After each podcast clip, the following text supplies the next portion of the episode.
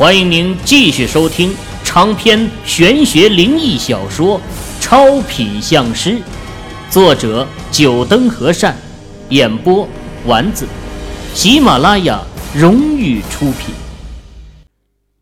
第十九集，这接下来就是封土掩埋了。这些事情啊，由郝家的人去做。秦羽来到了莫家姐弟面前，发现莫永兴看自己的眼神很怪，有些忌惮和害怕。哎，秦羽，刚刚那西边真有鬼魂？你在和他们对话？鬼魂？其实是什么东西，我也说不清。我更愿意把他们说成一种和人类气场不同的气。气，莫永兴不解。啊，用我们风水师的话来说，世间万物莫不是由气生成？不同的物种之间气场不同，相同物种之间的气场也是有所差异的。就拿我们人类来说，从根本上来讲，我们的气场都是一样的，只是到个人的时候又有所不同。用辩证法的角度来说。就是普遍性和特殊性的统一。所谓鬼魂，其实在我眼中是一种经过特殊的形式形成的气。人的气场死后不一定会消散，因为某些原因而产生变异，形成了一种新的气场。而我们对于这种气场又不了解，因此就把它称为鬼魂。既然是气场，那为什么没迹可循呢？一旁的莫永新若有所思，继续问道：“其实也不是没迹可循，不管是现代还是以前，都有很多鬼魂的传说。甚至在农村还有一种说法，这刚出生的婴儿能看见鬼魂，这就说明鬼魂的气场其实和刚出生婴儿的气场相近，甚至在某些方面上，鬼魂比婴儿还要脆弱。”秦羽侃侃而谈，这些并不是《诸葛内经》里面的内容，而是他自己的理解。获得《诸葛内经》后，他便曾经研究过鬼魂一说，也在网上查过很多资料，最后才得出一个这样的结论：既然鬼魂是一种特殊的气场，那刚才秦先生是怎么和他们沟通的呢？莫永新眼睛明亮，大有打破砂锅问到底的意思。我们知道，气场其实都是因为相同的频率的气形成的，就好像我们的电波一样，不同电波之间的频率不一样，但是通过一些特殊的方法，我们可以短暂的把电波的频率调到相同，或者调到能与对方进行沟通的频率就可以了。气场也能改变？莫永兴惊讶，嘴巴微张，露出不相信的表情。秦羽瞥了他一眼，说道：“呵呵，当然能改变。风水师给人看风水，其实就是改变气场，形成一种有益于活人或者死人的气场。这种气场可以传递给死者后代，也就是我们所说的祖宗保佑。”那不是说人也可以变成鬼魂？理论上来讲是这样的，不过这条件太苛刻了。据闻古代一些高人异士倒是可以灵魂出窍，犹如鬼魂夜游，只是现在却是再也没有听说过了。《诸葛内经》里记载，诸葛亮曾经子夜灵魂出窍去打探敌军动静。不过，要想灵魂出窍进入夜游的状态，那太难了。除了自身要有高深的修为，更是要借助一些特殊的东西。只是这些东西到现在已经差不多绝迹了。这时，郝家的人已经把坟墓掩埋好，秦羽也就不再谈论鬼魂之事，快步来到墓前。只留墨家姐弟在原地面面相觑。秦羽拿起案桌上的一支毛笔，早有人把雕刻好的墓碑竖立起来。深吸一口气，秦羽手中毛笔缓缓在墓碑上滑动，口中念道：“我今把笔对天庭，二十四山作圣灵。孔圣赐我文章笔，万事有我能做成。点天天清，点地地灵，点人人长生，点主主有灵，点上天来一点红，代代儿孙状元郎。”秦羽手中的毛笔滑动的飞快，明明是虚空而滑，却给人一种点在墓碑上的感觉。每一笔下去，都有一股说不出的道韵。尤其是最后一笔，众人只感觉一道红芒闪过，跃入墓碑中，消失不见。哎，我刚刚不是眼瞎了吗？不少人揉了揉眼睛，死盯着墓碑，却没有再发现那红芒。只是要说是看错了，那在场的这么多人都看错了的话，也说不过去。哎呀，这位秦大师是真正的风水大师啊！一位老者感叹的说了一句，顺便解了众人的疑惑。在我小时候。我的爷爷，呃，也就是你们的太太祖父下葬的时候，当时请的是山上的一位道士。那位道士和秦大师一样，拿一支毛笔在墓碑上一划，说这是点墓碑诀，每一笔下去都有道道黄芒。不过从那以后，我看过无数次下葬，再也没有人能点墓碑了。众人听后。都点点头认同，不说这点墓碑，光就秦羽先前的表现和一些灵异的现象，他们以前又哪里见过？一些年轻的原本对风水之说不信的人，这一次也不由得被折服了。不是风水不可信，只能说真正懂风水的人太少了。郝建国更是一脸喜色，秦羽的表现让他庆幸当初没有摆谱。这一刻，他在想，等这次祖父迁坟的事情结束，该怎么感谢秦羽？和这样的高人维护好关系，那是必须的。点完墓碑，秦羽站起身，一旁的几个石匠工人看他的眼神都带着崇敬。他们帮人家砌坟的活计也不是干了一次两次了，还是第一次有人见到能点墓冒光的。当下小心翼翼的把墓碑镶嵌好位置，这才开始砌砖。秦羽来到了西泉和回廊的交汇处，眼下这块墓地只剩下最后一步了，就是把这水口换位。他的身后，一群人呼啦啦的跟来，见识了秦羽的神奇手段，大家都想看看他是怎么来改变这西泉流向的。在水渠回廊和西泉的交汇处，有着三条立柱，按三才的位置插着，这些都是石匠工人按照秦羽的设计图做出来的。回廊和西泉的交汇处，隔着三寸宽的泥土，而这三条立柱就插在这三寸泥土之间。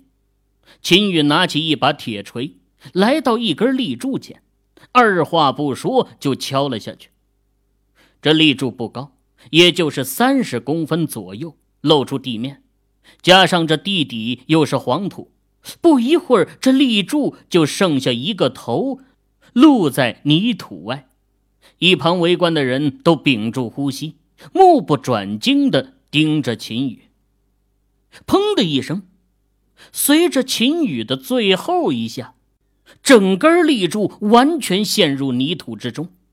众人只感觉脚下传来一道震动，旋即就听到有人惊呼：“我的天哪，这水怎么不流了？停止在那儿了。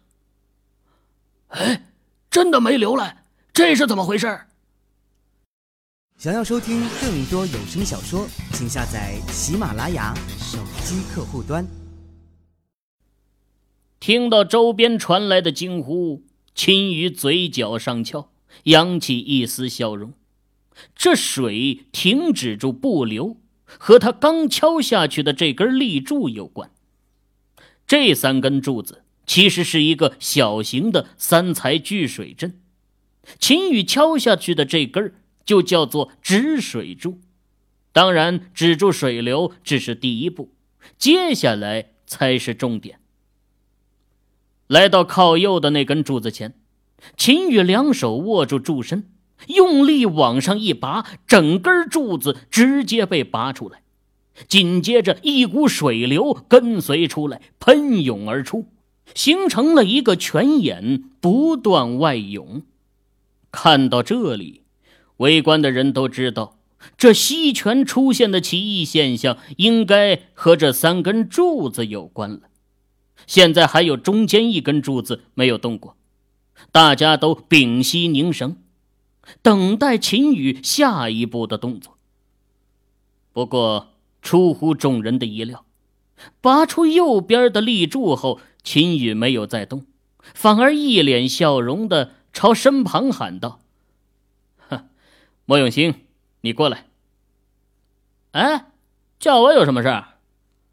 莫永兴疑惑，不过还是走到了秦羽身边。秦宇在他耳边说了什么？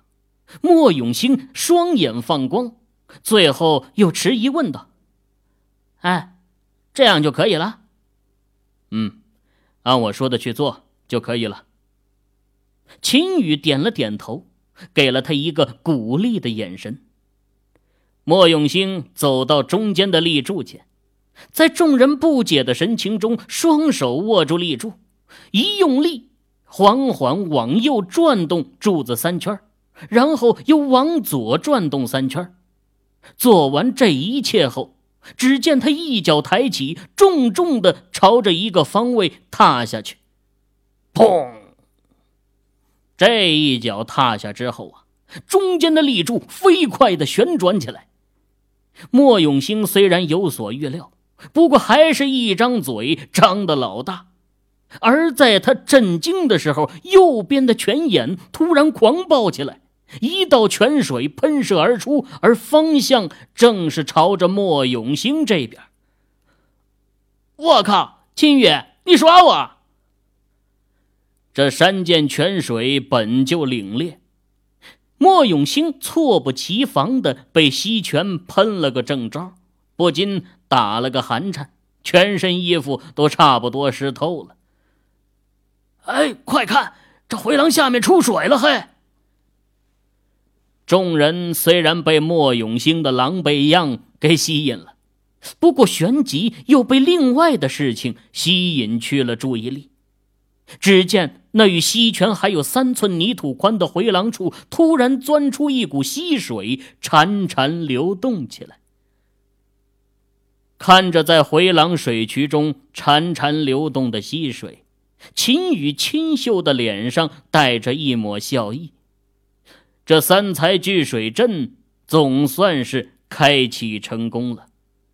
其实世界万物皆有灵，这水也不例外。贸然改变水流方向，这水本身自然是不乐意，才会有喷泉射向莫永兴的动作。谁叫莫永兴是开启三才聚水阵最后一步的人呢？哎。我我我竟然真的把这水流方向给转接过来了！莫永兴一开始是愤怒的盯着秦宇，不过瞧见那回廊水渠中冒出的溪水，脸上也露出了满足的神情。这可都是自己的杰作。这一刻，他倒是把被喷泉射中的事情给忘记了。巍然而久视。犹有真龙不惧之学。秦家院墙内，秦宇手执毛笔，站立在石桌前，写下了上面的这一句话。这句话呀，出自《诸葛内经·寻龙篇》。此时，手机铃声响起，秦宇掏出来接听。秦先生，我是莫永新，不知道你今天方不方便？有些事情想和你说一下。哦，找我有事？好，我今天有空。那秦先生在家稍等，我让我弟弟去接你。有件事要麻烦一下秦先生。挂掉莫永新的电话，秦宇陷入了沉思。两天前，郝建国祖父迁坟的事情。彻底结束。秦宇收到了郝建国再次递来的一个信封，和上次那个鼓鼓的信封相比，这个信封就显得空飘飘的，里面只放了一张银行卡，户主的姓名就是秦宇。凭郝建国的权利，要给秦宇开一张银行卡，实在是太简单了，甚至压根儿不需要秦宇的身份证。卡上的数字，秦宇偷空找了个时间去取款机查看了一下，六位数，前面一个一，后面五个零。虽然知道郝建国的身份，出手不会小气，不过拿着这十万块的银行卡，秦宇的心脏还是不争气的跳快了几许。怪不得古代的风水大师都是与达官贵人打交道。秦宇此刻算是明白了原因，不过短暂的激动后，秦宇的心情就恢复了平静。虽然对于金钱他不抗拒，不过也不是一个视钱如命之人。君子爱财，取之有道，这钱自己收的问心无愧。莫永兴的悍马在县城转了几个弯，最后驶进郊区的一个别墅小区。秦宇坐在后座上，对于这座小区，他也是有所了解。这座小区是前两年开发出来的，整栋小区占地上千亩，不过里面全是别墅，据说每一栋别墅都是价值上千万。秦宇虽然听过。却也从来没有机会进来参观。小区的入口是一座喷泉，喷泉中两条金龙张牙舞爪，似乎要冲入云霄。秦宇看着，暗暗点头。这双龙冲天之势，辅以喷泉，恰好是风水中的乾龙局。这小区的设计者，不知道是真的懂这个风水格局，还是误打误撞。进入小区后，悍马车的速度明显慢了下来，最后在一栋别墅门口停下。一位靓丽的女子站在门口，正是莫永新。莫永新今天是穿的一件格子衬衫，长发披肩，白皙的脸颊不施粉黛，一双纯净的杏瞳微眨，鼻若悬胆，樱唇轻启。秦先生，请进。莫小姐客气了。哪怕是经受过梦瑶美色的熏陶，秦宇见到莫永新今天的装扮，还是有种惊艳的感觉。不过很快就掩饰了过去。三人一起走进别墅大厅内。啊，秦兄弟来了。进入了大厅。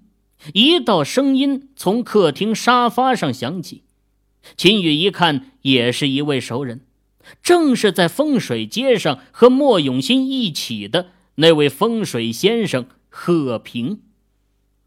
啊，莫小姐今天找我来，所谓何事？几个人喝着茶，莫永兴在一旁一直跃跃欲试。秦宇觉着好笑，最后先开口问道。还是让贺师傅和你说吧。贺平听到莫永新的话，放下端在手中的茶，目光盯着秦宇，开口说道：“秦兄弟可听过龙精液这种东西？”龙金叶。秦羽一声惊呼，声音也变得大了一丝。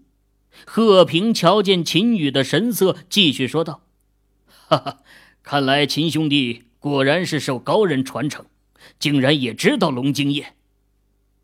呃，哈哈，以前在山上道观的时候，师傅曾经提起过，只是当时年纪较小，记得不是太清楚了。贺师傅还是继续说下去吧。”秦羽巧妙地躲避了贺平想要询问他的师承来历，反正一切都推在死去的道士身上就可以了。